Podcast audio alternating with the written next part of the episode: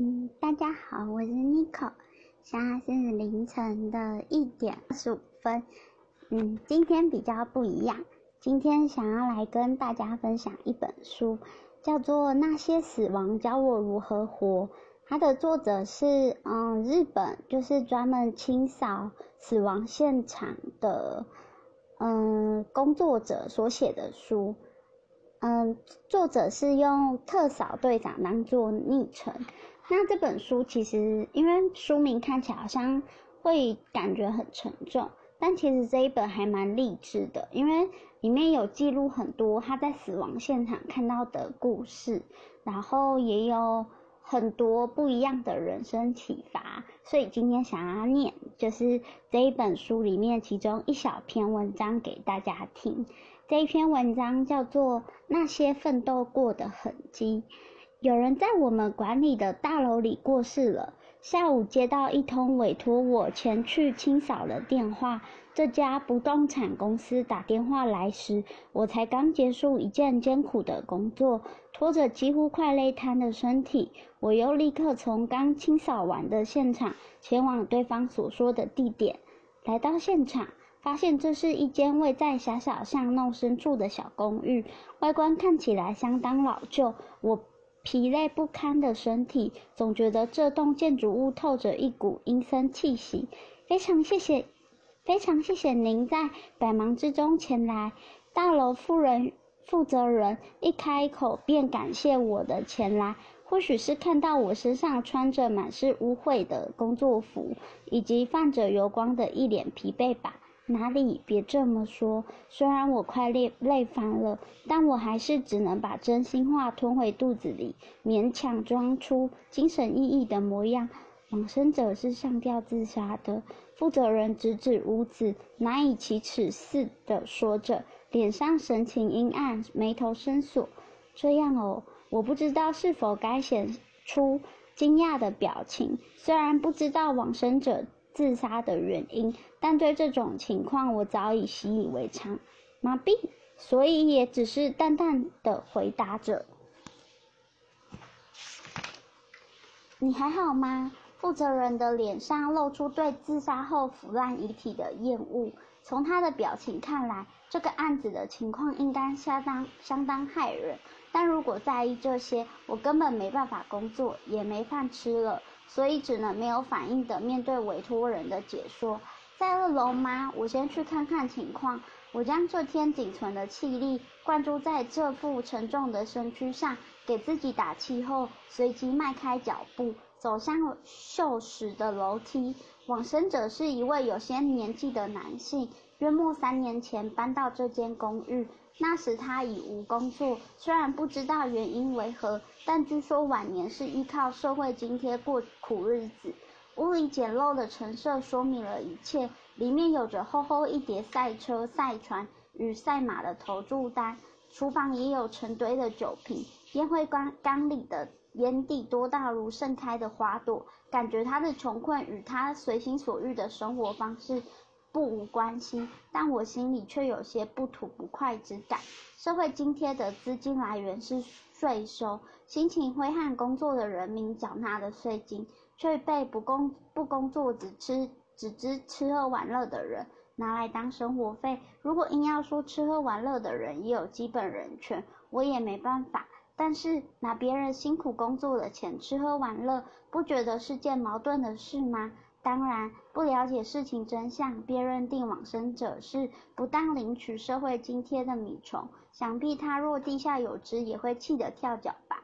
再说，不清楚往生者的经历便妄加批判，也是草率肤浅的行为。我们确实需要建立一套由全体社会保护弱势族群的机制，这是很重要的社会救助思维。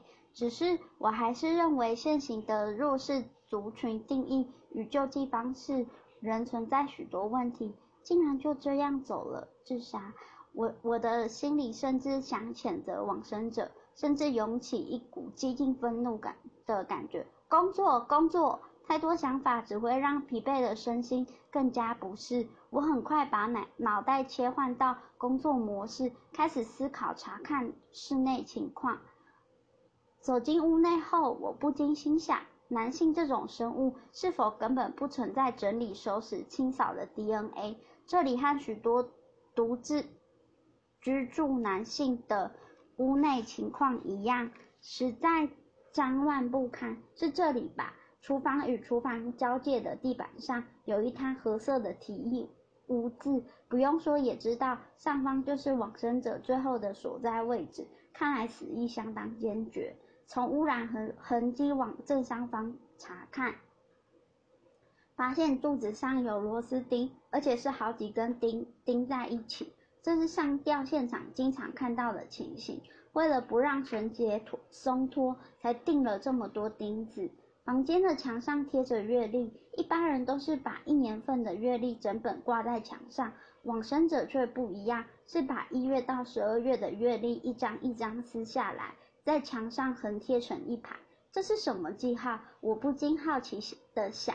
仔细一看，每一个日期数字上都画着圆形、三角形、叉叉记号，其中并没有一定的规律。往生者每一天都画一个记号，是赌博的输赢、工作的有无，或是金钱的状况。我揣测各种可能性，却无法想通其中的意义。最后，我猜想那是往生者记录心情。或是内心交战的符号。如果当天心情不错，达到自己的目标就画圈；如果心情不普通，无法克服软弱的内心就画三角形；如果心情忧郁，诸事不顺就画叉叉。我如此推测着。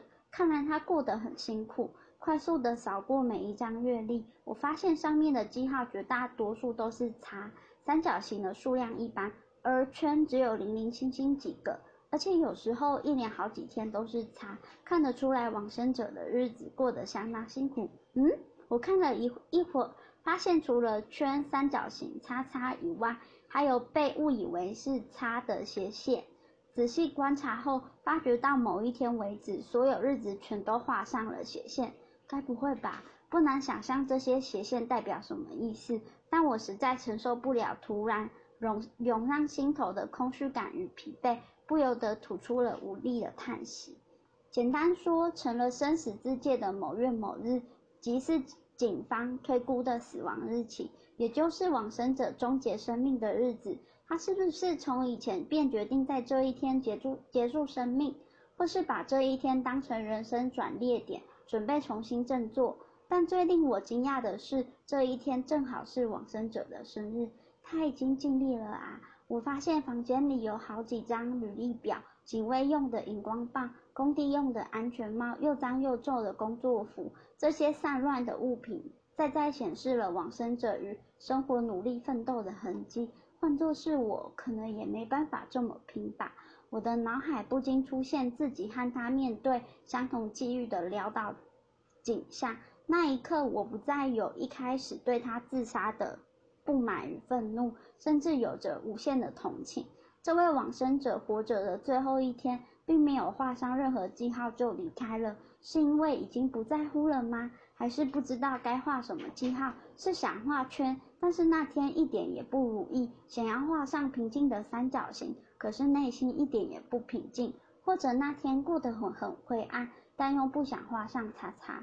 我不断看猜想往生者死前最后一次。一刻的内心纠葛，这些记录生活奋斗的痕迹，让我再次体会到人生的无奈与命运的哀愁。理想的人生当然每天都是圆圈，但现实生活中并不可能如此，一定会有画叉的时候。就算竭尽全力奋斗，但有时三角形就已经是我们的极限，圆圈仍在未知的远处向我们招手，而且有时我们才放松一下。人生立刻就跌落了画叉的低谷。然而，看似看尽生死的我，总认为人生并非与别人竞竞争的最后总分，而是自己和自己比赛每一天、每一分、每一秒，是否比以前一刻更好、更快乐。努力的那瞬间，就会换得将前一天的叉叉重新归零的礼物，连着死死者的份，努力活下去吧。谨记他教会我的事，勇敢的活着吧。当天回家的路上，我不断这样告诉自己。